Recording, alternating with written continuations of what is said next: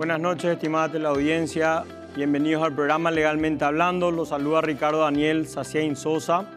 Quiero manifestar que este programa lo estamos grabando el día miércoles 7 y lo estaremos transmitiendo el domingo 11 a las 21 horas por las atenciones que requieren los partidos de fútbol del Mundial. ¿Por qué digo esto? Porque hoy tendremos de invitados a las personas que fueron elegidas para la terna de fiscal general. Hoy lo tendremos al doctor profesor Emiliano Rolón. Buenas noches, estimado doctor, ¿cómo está? Buenas noches a ti y también a la audiencia. ¿Cómo está, doctor? Muchas gracias por asistir. Sí, gracias. Digo eso de que estamos grabando porque esto podría definirse antes del domingo, entonces vale la pena aclarar eso. Estimado doctor, quisiéramos consultarle sobre su trayectoria en el mundo jurídico, como para hacer una breve presentación de quién es el doctor Emiliano Rolón y qué trayectoria tuvo en el mundo jurídico. Muy amable, gracias. Emiliano Rolón Fernández es eh, un abogado de la promoción 1982 de la Facultad de Derecho de la UNA. A la vez, eh, doctor en Ciencias Jurídicas por la misma Universidad Nacional, máxima calificación año 2004 summa cum laude, especializado en lo penal. Eh, básicamente la función profesional se desenvuelve en alrededor de 15 años de ejercicio de la profesión libre como litigante, eh, antes se nos llamaba pasilleros, es decir, aquellos que no estábamos comprometidos en ninguna función pública. Y en ese mismo contexto ingreso a la Magistratura Nacional vía concurso en el año 1996, febrero del 96. Prácticamente 27 años de ejercicio en la magistratura. Desde los inicios formo parte de los grupos de reforma penal y trabajo en la estructuración previa del orden penal y procesal penal, en el asentamiento práctico y también en las propuestas de reforma legislativa como representante del Poder Judicial en la Comisión Nacional de, Reforma del Sistema Penal y Penitenciario. A la vez fui eh, director de la Oficina Técnica por mucho tiempo del Poder Judicial, entidad que de alguna manera se encargaba de monitorear el comportamiento sistémico del orden penal vigente. Y en la parte docente soy profesor titular de Derecho Penal en la Facultad de Derecho de la Nacional. También soy profesor líder del mismo sistema eh, para encargarnos de eh, efectuar las revisiones de los contenidos programáticos y las mallas curriculares. En el ámbito de la representación internacional, ejercí también mi labor en todo lo que es eh, tratamiento y discusión del Estatuto de Roma y también intervenciones en San José de Costa Rica y, La Haya, internacional. Un poco en apretada síntesis, eh, cuarenta y tantos años de ejercicio profesional permanente en todos los niveles, como abogado litigante, como magistrado, como docente universitario, escuela judicial y colegio de policías. Un poco relata en forma rápida mi trayectoria en el ejercicio de mi función, eh, con el cual hoy estoy comprometido. El orden penal vigente para mí es un compromiso activo que quiero coronar justamente a través de mi intervención, creo, necesaria y útil en el Ministerio Público en otra ocasión también estuve eternado ya para la Corte Suprema de Justicia, año 2007. El derrotero que seguí fue justamente por esa suerte histórica que no todos tienen. En más de dos mil años de un solo sistema, la dogmática escriturista tradicional, en 1992 rompimos con ese esquema e instalamos la lógica acusatoria adversarial el derecho visto no desde la autoridad, sino desde la gente. Y ese es un, compromiso que me tiene ligado y, también eh, plenamente útil porque en todos los niveles estoy trabajando por ello. Entonces, doctor, hablando de este tema, ¿qué usted piensa de nuestra Constitución Nacional vigente? La Constitución Nacional vigente, para mí, es una de las mejores elaboradas en el mundo moderno diseña por vez primera en la historia la fragmentación del poder como regla. En el eje central de la distribución funcional nos dice que somos un Estado democrático, social, de derecho y republicano. Y esa concepción ideológica ubica principalmente al ser humano como eje y motor del universo jurídico. En las democracias, en las repúblicas y en los estados de derecho hay un sujeto preeminente, es el ser humano. Pues entonces el Estado se justifica en la medida que cumpla con su, con su función de servicio, y ese es un eje central. Aquellos conceptos que justificaban la hegemonía del poder, como el principio de, de autoridad, o en lo procesal, la figura del juez comandante del proceso, hoy es historia. Del mismo modo que se fragmenta el poder cuando discutimos un ordenamiento procesal penal, tenemos que fragmentar el poder. Ya no hay figura del juez preeminente, simplemente una, un sujeto procesal que direcciona el proceso, que va dictando los actos jurisdiccionales y asume un compromiso activo con control del fiscal y del profesional abogado. La misión del Ministerio Público también por vez primera tiene jerarquía, pues tiene autonomía funcional y administrativa para principalmente ejercer la acción pública. Función principal, el, el, fiscal debe ser penalista en esencia porque esa es la misión principal. Aparte de lo mismo tenemos otras misiones como encargarse de esos intereses difusos, de las comunidades indígenas, el medio ambiente, etcétera, eh, a cuyas defensas también está, comprometido el Ministerio Público. Pero su, su, misión esencial es la de ejercer la acción pública y en esta, esa tarea la función investigativa es esencial. El sujeto procesal llamado fiscal hoy día es independiente, funcional es eh, encargado de la investigación criminal, encargado de que efectivamente el pueblo perciba que el ius puniendi se llega a través de esa vía. Y necesariamente el punto de partida inicial por la fragmentación del poder le corresponde al fiscal. La etapa preparatoria e intermedia, la fase previa a la imputación, etcétera, son tiempos que son exclusivos del fiscal le encargamos finalmente la misión de cargar con el saco de las evidencias bajo el sesgo de cadena de custodia y lo, debe llevar presto hasta el juicio oral. Las garantías son la esencia del ser humano en todo el proceso penal. Esa observación debe ser clara y concreta, porque el sujeto que se confronta con el Estado, el imputado, es un sujeto que tiene que tener esas garantías elementales. El estado de inocencia, la duración del proceso dentro del plazo razonable, la necesidad de pruebas legales son esencias de, ese punto de partida. Y finalmente el juez en esta misma ecuación tendría la aptitud de ir direccionando el proceso a través de los actos procesales que le corresponden, a través de oralizar las actuaciones y a través de permitir el contralor popular de la gestión pública. Un poco la esencia y en forma sintética de lo que yo pienso del proceso penal y lo que es en la realidad práctica. Entonces, a su criterio, doctor, el sistema penal vigente está bien, hay algo que modificar, sus ventajas, desventajas, ¿qué opina? Suele ser un poco la preocupación de la ciudadanía eh, la particularización de ciertos aspectos del conflicto, a veces en el campo de derecho penal de fondo, a veces también en el campo procesal. Mi recomendación siempre en estos casos es la misma. Nosotros tenemos un sistema nuevo, con bajo nivel todavía de alcance a la ciudadanía, incluyo a los abogados que tienen todavía problema cognitivo e ideológico en el sistema, pues solamente tiene 22 años de vigencia real.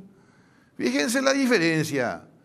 Yo hablo de un orden dogmático tradicional escriturista a través de los cuales se tramitan los conflictos de, orden civil en general, contratos, sucesiones, personas, etc. Y hablo también de, las nuevas concepciones ideológicas que sustentan a este esquema. Al sistema escriturista lo sustentan las pruebas legales, valor preconstituido de las evidencias instalados en la ley. También se caracteriza porque son dirigidos por un juez y el conflicto se construye definitivamente con la demanda y contestación. Esto interpolamos en la lógica acusatoria adversarial porque principalmente la información se construye con elementos tenues. Desde el escenario del crimen, el fiscal debe evaluar la información y con elementos de sospecha en el hecho y la participación criminal como norte, debería iniciar una imputación. La evolución constante evaluativa de la información irá después en la etapa eh, intermedia, irá después en el juicio oral y recién se construye el caso con una respuesta definitiva y evaluación de la información en la sentencia definitiva. El pronóstico altamente evolutivo debe ser de certeza. Fíjense si no somos diferentes ideológicamente en una y otra construcción.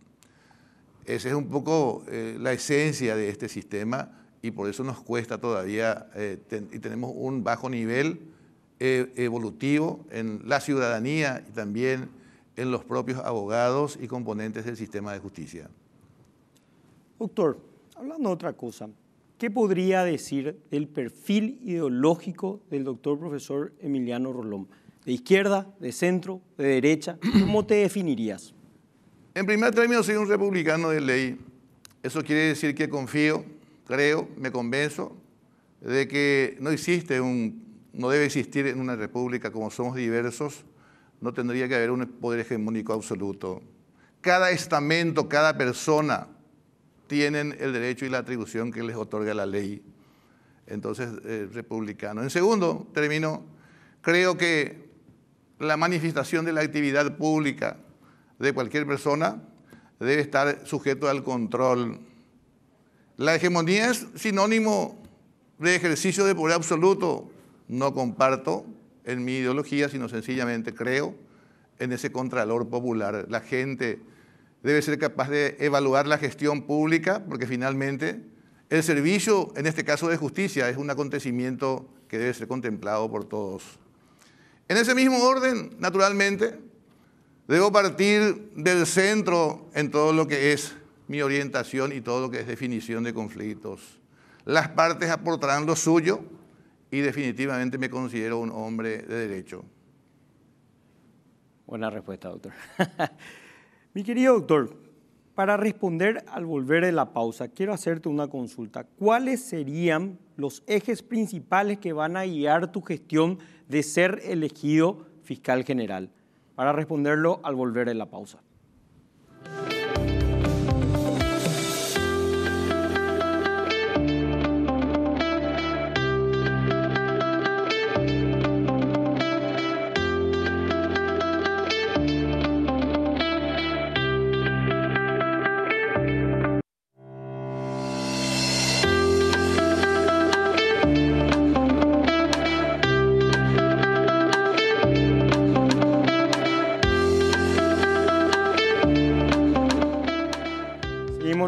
Legalmente Hablando con la presencia del doctor profesor Emiliano Rolón.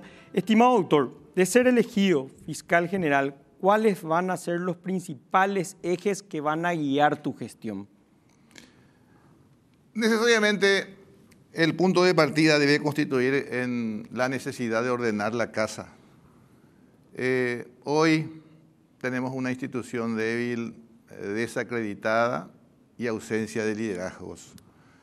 Necesariamente esos ejes esenciales deben ser atacados eh, a través de lineamientos específicos como eh, formar el personal adecuado, eh, que tengan esa tendencia de sentir la camiseta institucional, de ejercer los actos procesales en tiempo, de tener la idea clara y concreta de que esa tarea de investigativa del qué pasó, quién lo hizo, cómo, cuándo, dónde y por qué, son en verdad necesarios para llevar hasta que, hasta que el juez decida en actos evaluativos también la certificación o no de esas evidencias y eventualmente producirlas en juicio oral.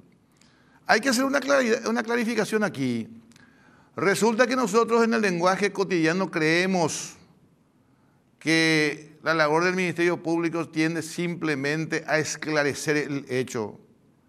Y esa es una, es una convicción parcial de lo que es la función. En definitiva, se logra ese tipo de convicción con una intuición policial, se logra con cruzamiento de datos, porque es simplemente el atributo de quien investiga cerciorarse y si se convence o no. Pero lo que expecta el Estado de Derecho de un Ministerio Público convincente, con tecnología y eficiencia, es que lleve la información en grado de certeza. Y es un plus más de actividad porque ahí no caben las especulaciones, no caben los indicios simples, sino en realidad una, una misión evaluativa, científica del Ministerio Público Fiscal. Cuando hablamos de una certeza, una certeza absoluta, ¿cómo lo podríamos definir, doctor, a nuestra audiencia que no son abogados? Cuando hablamos de una certeza absoluta, ¿cómo lo definirías?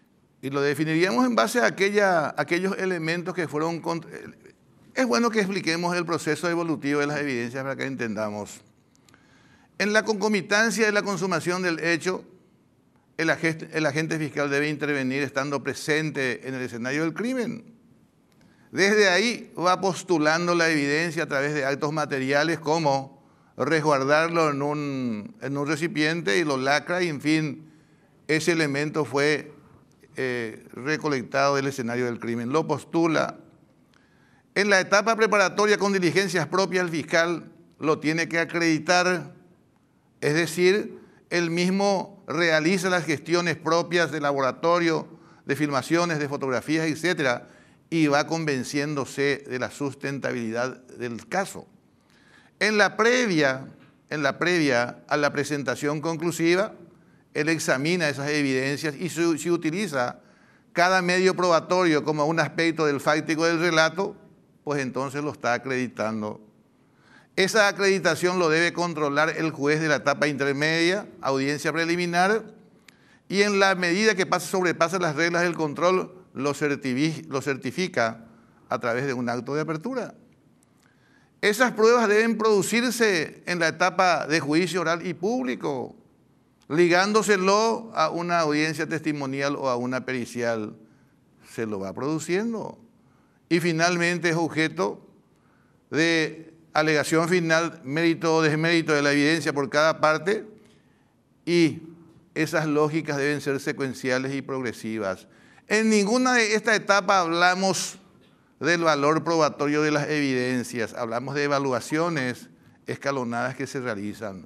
Finalmente, recién al término del debate oral y a través del, cumplimiento del principio deliberativo, el tribunal de sentencia examina las evidencias y le da el valor que ellos creen y estiman fueron controvertidos y decantados. En la lógica tradicional escriturista, las evidencias tienen en la ley, hoy lo tenemos al término del acto procesal. Tremenda diferencia que existe, por eso hablamos de estructuraciones distintas. Los procesos de decantación se hacen de esa manera. Hoy ocurre, eh, ocurre muchas críticas al trabajo fiscal, el OPAREI, la investigación no tuvo eficacia, no respondió a esas incógnitas iniciales. Finalmente, aunque haya imputación, saturaron los términos procesales con prórrogas y compañía para no definir el conflicto. Y para mí siempre es un fracaso el hecho de tener la sartén por el mango y no utilizarlo para sencillamente por negligencias o deficiencias en, formación, en, en, equipamientos, finalmente tenga que sobreseerse o absolverse un caso. La Fiscalía es en realidad un órgano de persecución penal, pero también debe ser un órgano objetivo que resguarda los derechos individuales.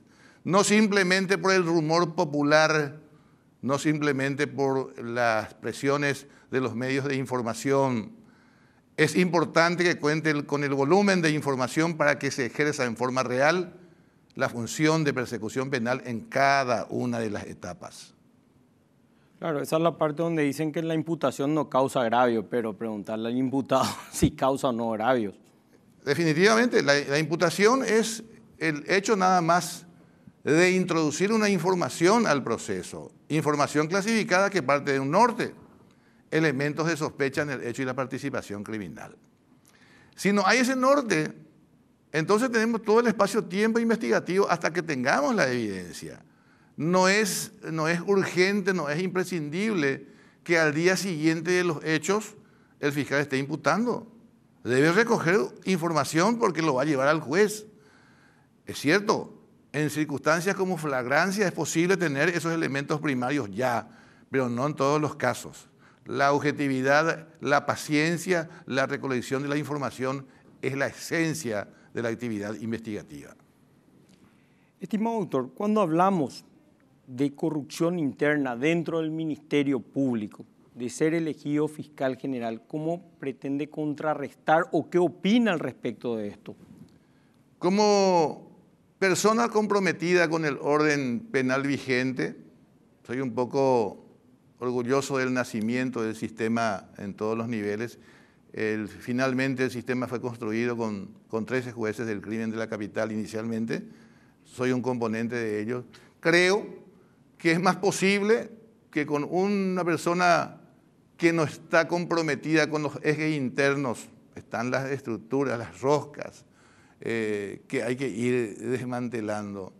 Y también para ello es posible eh, empezar a hacer funcionar los mecanismos internos que están en la propia, eh, en, la propia organización del Ministerio Público, la ley orgánica. Por ejemplo, hay una, hay una, una inspectoría general y yo me pregunto, trabajo en el sistema, yo no sé quién es el inspector general, si alguna vez funcionó para controlar el comportamiento sistémico del Ministerio Público, el, comportamiento de la gente, del operador. También hay un consejo asesor encabezado por el, propio fiscal general del Estado, más eh, el órgano administrativo, entidad que debe encargarse de todo lo que es el movimiento con alcance nacional. Y también un tribunal disciplinario. Con franqueza les digo, en 30 años de, estar en ese movimiento eh, incesante de la faz, la dinámica del Ministerio Público y del sistema de justicia, no conozco la funcionalidad real. Hoy no podemos pensar, creo que sería un gran error, que simplemente la presencia individual de alguien pueda solucionar el tema. El narcotráfico, el crimen transnacional, la trata de personas, eh, la corrupción, solamente pueden también, eh, haciendo un parangón con el nombre de las organizaciones, puede ser combatido por una entidad organizada.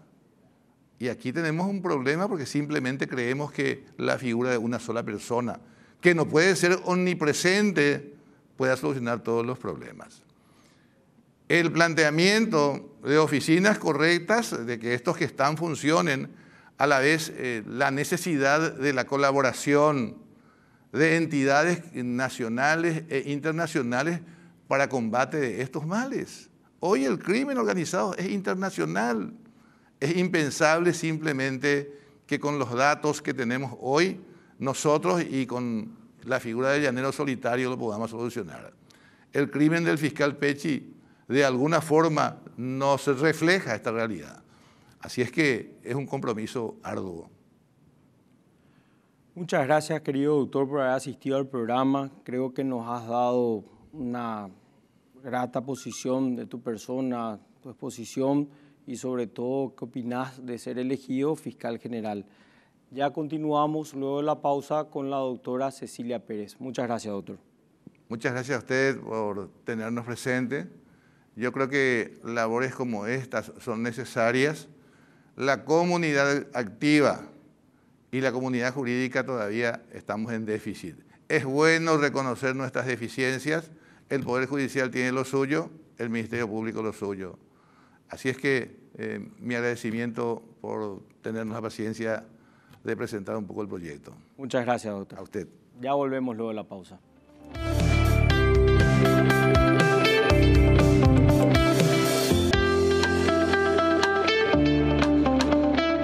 Continuamos con nuestro programa Legalmente Hablando. Contamos con la presencia de la doctora profesora Cecilia Pérez. Buenas tardes, doctora. Buenas noches, perdón. ¿Cómo está, doctora? Buenas noches, doctor. ¿Cómo le va? Y a toda la teleaudiencia. Gracias por venir, estimada doctora.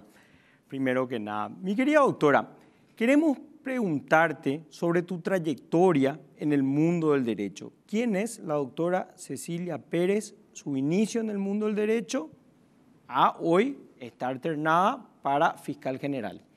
Bueno, yo comencé siendo funcionaria judicial, comencé como pasante y después me nombraron como oficial de secretaría en la segunda, cuando eso era el Tribunal de Apelación en lo Criminal, segunda sala.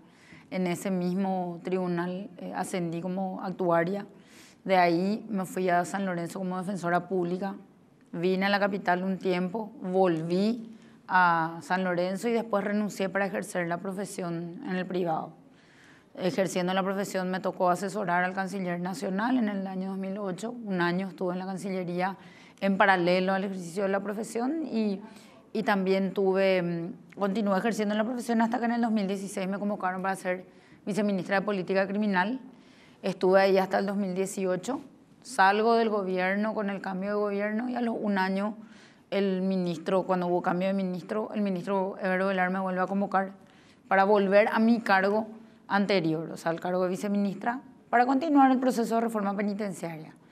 Y luego eso es que me voy, eh, me convierto en ministra a los dos meses, siempre hago este comentario, era que yo fui un accidente en el gabinete porque no estaba previsto, o sea, yo me fui para, para seguir trabajando técnicamente en el proyecto de reforma y bueno, por, por cuestiones de salud del ministro, él renunció a los dos meses y me quedé yo en su reemplazo. De ahí, este año, en febrero de este año, el presidente hace cambios y me lleva como asesora de seguridad de la presidencia de la República. Claro, pero un poco antes de eso, doctora, yo recuerdo, por ejemplo, tu participación en el tema de coagulaños. Cuando era defensora eh, pública. mucho antes, entonces contando un poco antes, doctora, pues nos estás, yendo, nos estás mandando muy al final. No, y te hice un, resumen nomás del... muy ejecutivo fue tu resumen. sí. Eh, Caso y coagulaños, yo recuerdo muy bien tu participación en eso, si nos puedes comentar. Bueno, la designación del caso de fue el desafío más importante que yo creo que tuvo de por sí institucionalmente la defensa pública de aquel tiempo, de aquel entonces. Eh, hago esa aclaración porque la defensa pública de, aquel entonces no es la defensa pública que es hoy. Hoy es una institución eh, autónoma, autárquica, que está dentro del sistema de justicia, pero no es dependiente, es un órgano prácticamente extrapodera, a pesar de que a excepción de la Fiscalía, la, defensoría, la defensora general o el defensor general nombra la Corte, pero está fuera administrativamente de la Corte. En esa época dependíamos de la Corte y decíamos con la justicia de paz que éramos la cenicienta del Poder Judicial, porque las condiciones de trabajo eran bastante precarias eh, los salarios no eran buenos. Yo recuerdo que en ese tiempo ganaba 4.300.000 guaraníes, era mi salario, de los cuales 2 millones y medio más o menos gastábamos otra vez nuestro trabajo. Yo estaba en una zona bastante compleja como era San Lorenzo en esa época. Yo era el cargo era defensora pública del juzgado de San Lorenzo, porque antes no había tanta diferenciación eh, penal, civil. Después sí vino, vino esa diferencia.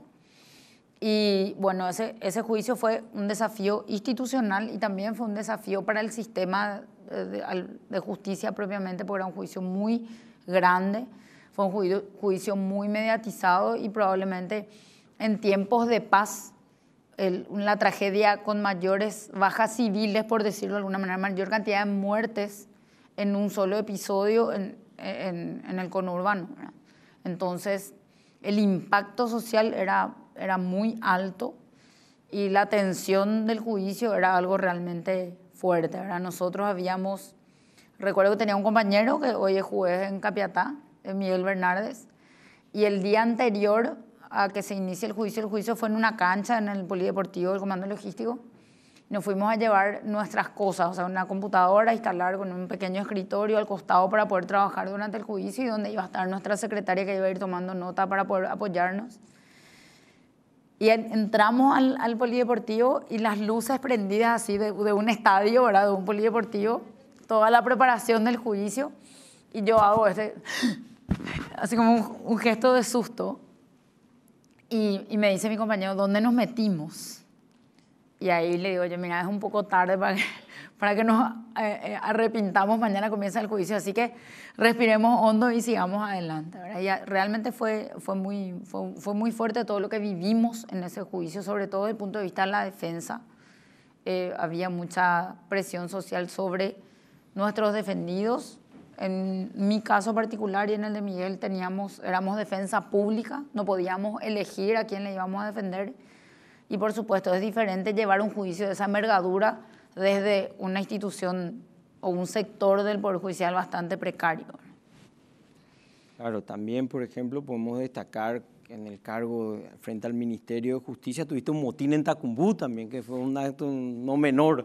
Tuve un, un motín al que yo conté después que yo estaba embarazada, muy pocas personas sabían de mi entorno y esas eran las personas que me pedían que no me vaya. Yo ya me quería ir a la tarde para poder eh, cortar eso, calmar y buscar una salida pacífica. Eh, cuando me di cuenta que ya entraba la noche y las cosas no se, no se lograban controlar totalmente, entonces me fui al, al... Realmente me fui primero al ministerio y prometí en mi casa que me iba al ministerio. Después mi, el que entonces era mi marido se enteró de que me fui al, a la cárcel y que entré al motín por los medios.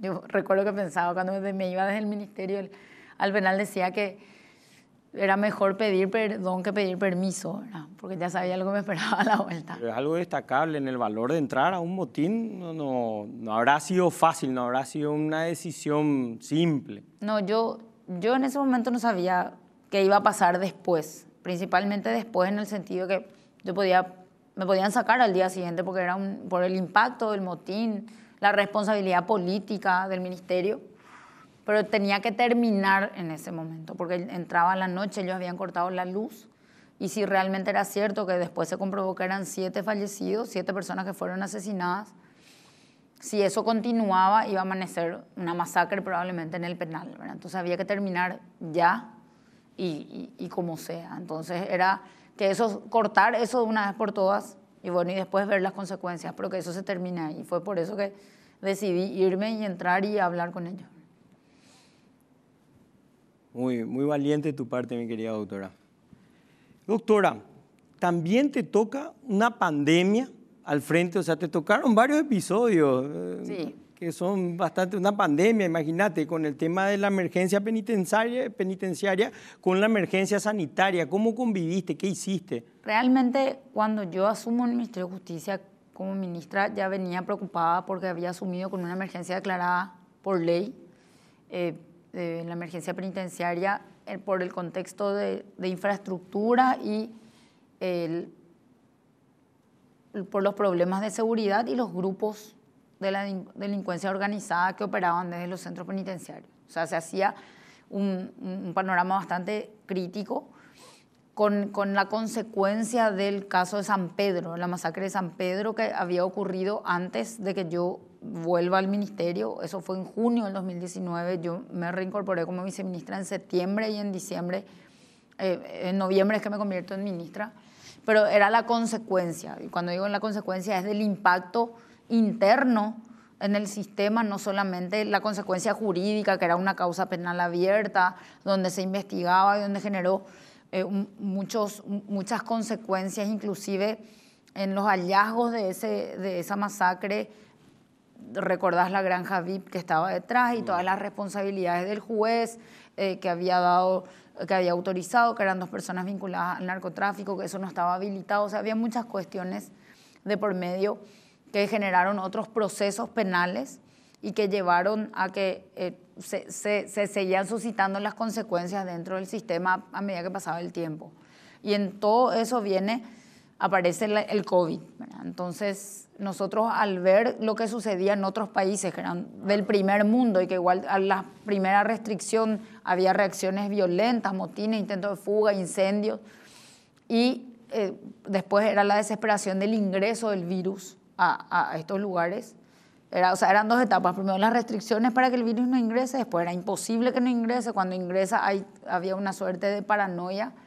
Entonces nosotros dijimos, bueno, vamos a trabajar con lo que tenemos. En primer, había, primer lugar había que eh, explicarles a todos, funcionarios internos, lo que era el COVID, porque eso traía aparejado medidas que coartaban, generaban medidas sanitarias a nivel mundial, nosotros a nivel nacional, pero también coartaban ciertas libertades. Por ejemplo, lo, más preocupante eran las visitas. ya están privados de su libertad había una preocupación de ellos de que sus causas, como el COVID también afecta al Poder Judicial, eh, comenzaron a, hacer, hacerse más lentas y la restricción de las visitas. Entonces, eh, eso generó un, eh, ambientes de tensión, pero trabajamos nosotros hacia adentro. tratamos de que las decisiones que se tomen no sean una imposición de sacar nomás una resolución para que eso no genere una reacción violenta, que ellos comprendan, había charlas de capacitación sobre las implicancias del COVID, e explicar que era una pandemia, que no era algo solamente nuestro, porque nos faltaba el que decía, oh, eso, eso ustedes inventan para que no recibamos más visitas o cosas así. Entonces, para que comprendan, le mostrábamos lo que estaba pasando en otros países y cuando vos le, le explicas a alguien o le das información y esa información la digiere y introyecta, la consecuencia es, bueno, entonces, ¿qué, qué, hace, ¿qué hago con mi causa? Si estoy enfermo, ¿qué hago? Si tengo enfermedad de base, ¿qué hago? Entonces hicimos una serie de medidas en paralelo de un análisis trabajando con la Corte. Bajamos la población en 1.500 con revisiones de procesos de personas con, cuya prioridad era su salud eh, física, las enfermedades de base. En, en el Ministerio, en el sistema penitenciario hay mucho, mucha tuberculosis. La enfermedad que mayor eh, índice tiene es la tuberculosis, que es propia de contextos de encierro, que es una enfermedad respiratoria, o sea, te generaba de por sí un antecedente negativo para el COVID, el VIH, sífilis y las adicciones que eran preocupantes, las adicciones que son generalmente los que son muy adictos son adictos al crack y el crack tiene eh, doble daño, ¿verdad? cerebral y el sistema respiratorio. Entonces era un riesgo importante y empezamos a revisar uno a uno los que tenían enfermedades de base que ya teníamos registrado en el sistema de salud penitenciaria y las que no, que planteaban que tenían enfermedades, hacíamos revisiones, independientemente que las partes lo planteen desde el Poder Judicial que nos pedían a nosotros informes.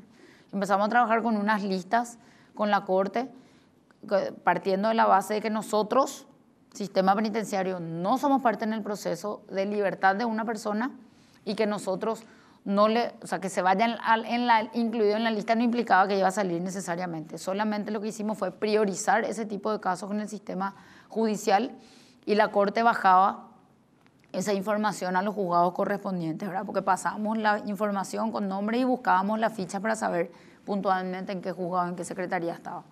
Ese trabajo fue bastante intenso. Imagino.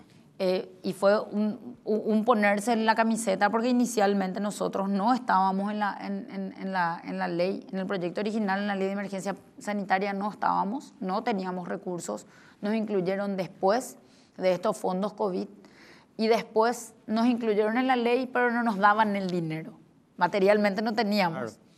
Hasta que vino el y presentábamos un montón de proyectos y alternativas y pedíamos con cierta angustia reuniones regularmente eh, con, el Ministerio de Salud, hasta que finalmente ingresó el virus, logramos contener el ingreso del virus 100 días, completamos 100 días, desde que ingresó al país hasta que ingresó al sistema penitenciario. Y ahí fue que tuvimos el contagio masivo, en, en el contagio masivo en la penitenciaría de Ciudad del Este, donde de los 1.200 internos que había, de los test que hicimos, dieron 620 positivos.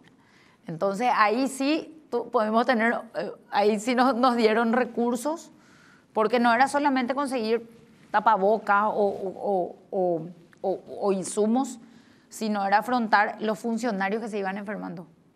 Porque el, el, desafío más, más fuerte fue el sistema penitenciario, los internos están encerrados, pero los funcionarios tenían que salir y entrar y no tenían que ir a sus casas porque iban a contagiar a toda su familia.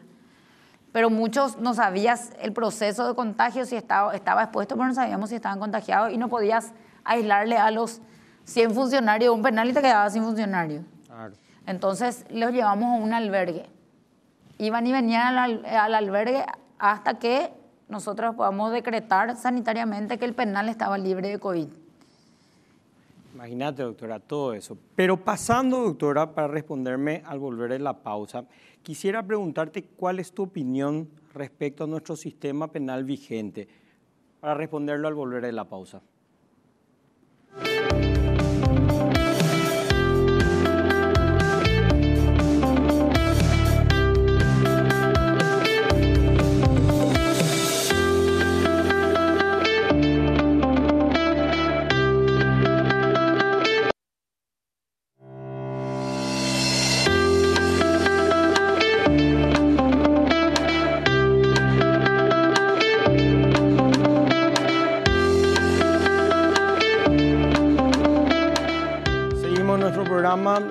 Hablando, con la presencia de la doctora profesora Cecilia Pérez. Estimada doctora, ¿qué opinas de nuestro sistema penal vigente? Yo creo que el sistema penal se diseñó de una manera, eh, para, no para funcionar como está funcionando hoy. Eh, se, costó que se introyecte totalmente como debía ser en la gestión. Arrastramos un poco un esquema de... Eh, de la escrituración, volvimos a, un poco a eso, algunas costumbres de imputar y pedir siempre seis meses, alguna, alguna resistencia a abreviar los plazos eh, cuando, cuando las circunstancias se dan o se pueden dar con la mayor celeridad posible. Entonces se volvió, se saturó el sistema. El sistema se, inicialmente se diseñó para que entre el 5 y el 10% de las causas nomás vayan a juicio oral y nosotros recibimos quejas constantes de, en, distintos momentos de la Corte de que se llevan a juicio causas que no tienen razón de ser para llegar hasta el juicio oral, que pueden tener otro tipo de salidas antes. Entonces, eso nos genera una saturación del sistema que yo, tengo, yo creo que tiene, se puede dar con algunos ajustes legislativos, dando mayores, mayores alternativas. Por ejemplo, hace poco hubo un estudio y creo que una modificación que tiene media sanción de la ley eh, del artículo 420 del, del, del, Código Procesal Penal con relación al procedimiento abreviado. Y eso a nosotros nos da la pauta o nos da, nos da algunas alternativas para salirnos de esa historia de que solamente el que tiene hasta cinco años puede ser pasible de un abreviado. Tampoco decir que se abrevie todo, pero hay algunos esquemas que sí se pueden. En otros sistemas, como el norteamericano, uno puede negociar absolutamente todas todos los tipos penales eh, la regla prácticamente es el plea bargaining, donde ellos hacen acuerdos, se declaran culpables, hacen acuerdos y establecen ciertos esquemas. Yo creo que nosotros podríamos aprovechar eh, estas modificaciones del abreviado para tener algunos parámetros de, de mm, descomprimir el sistema y bajar esa cantidad de procesados, por lo menos privados de libertad que tenemos, que hoy estamos en, en un ranking negativo. Entre 70 y 72% tienen prisión preventiva y el resto solo el 28% tiene condena. Entonces, cerrar un poco esos casos. Eh, eh, y esos son los ajustes legislativos a los que podríamos recurrir. Sin embargo, hay otros aspectos que desde el Ministerio Público mismo se pueden bajar lineamientos con instrucciones generales, coordinando con la Corte Suprema, porque todas las decisiones que se toman en la Fiscalía que, tienen, que tengan que ver con la gestión fiscal, por supuesto que va a tener una repercusión en el sistema de justicia y no se pueden tomar decisiones unilaterales y eso va a ayudar por lo menos a descomprimir un poco más lo que hoy tenemos eh, como saturado. Claro, tenemos realmente un sistema saturado, es así. Querida doctora, ¿cuáles serían tus ejes principales en tu gestión al frente del Ministerio Público de ser elegida fiscal general? Bueno, yo creo que nosotros no estamos acostumbrados como país y en la región a tomar decisiones sobre la base de la evidencia. ¿A qué, ¿A qué me refiero? A que el Ministerio Público tiene normas que, le, que, establecen que uno tiene que tener ciertas estadísticas, pero no me quiero ir al número frío de la estadística, sino quiero hablar de, de la necesidad de hacer una revisión de la gestión fiscal a, a los efectos de poder determinar lineamientos. Creo que hoy no hay. Uno puede ver claramente que en una misma unidad fiscal dos casos análogos tienen un tratamiento totalmente diferente.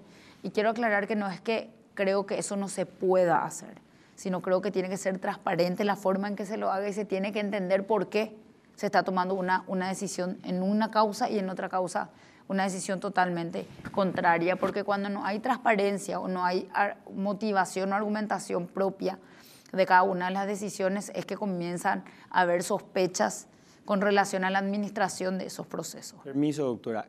Cabe destacar que este es un tema muy importante lo que está explicando la doctora Cecilia Pérez, porque eso es real. En causas prácticamente idénticas, mismas tipificaciones, tenemos resultados totalmente diferentes. Asimismo, en algunos casos eh, los fiscales hacen, da la impresión de que hacen como lo que quieren y en otros casos hacen lo que pueden con lo que tienen. Entonces, para mí es importante eso. También revisar el talento humano. Uno ve que el 91.4% del presupuesto del Ministerio Público es servicios personales, nivel 100. Y solamente el 8.4% ahora le, le, dieron 34 mil millones más en, este, en el estudio de este último presupuesto para el déficit que tienen en alquileres y en infraestructura física.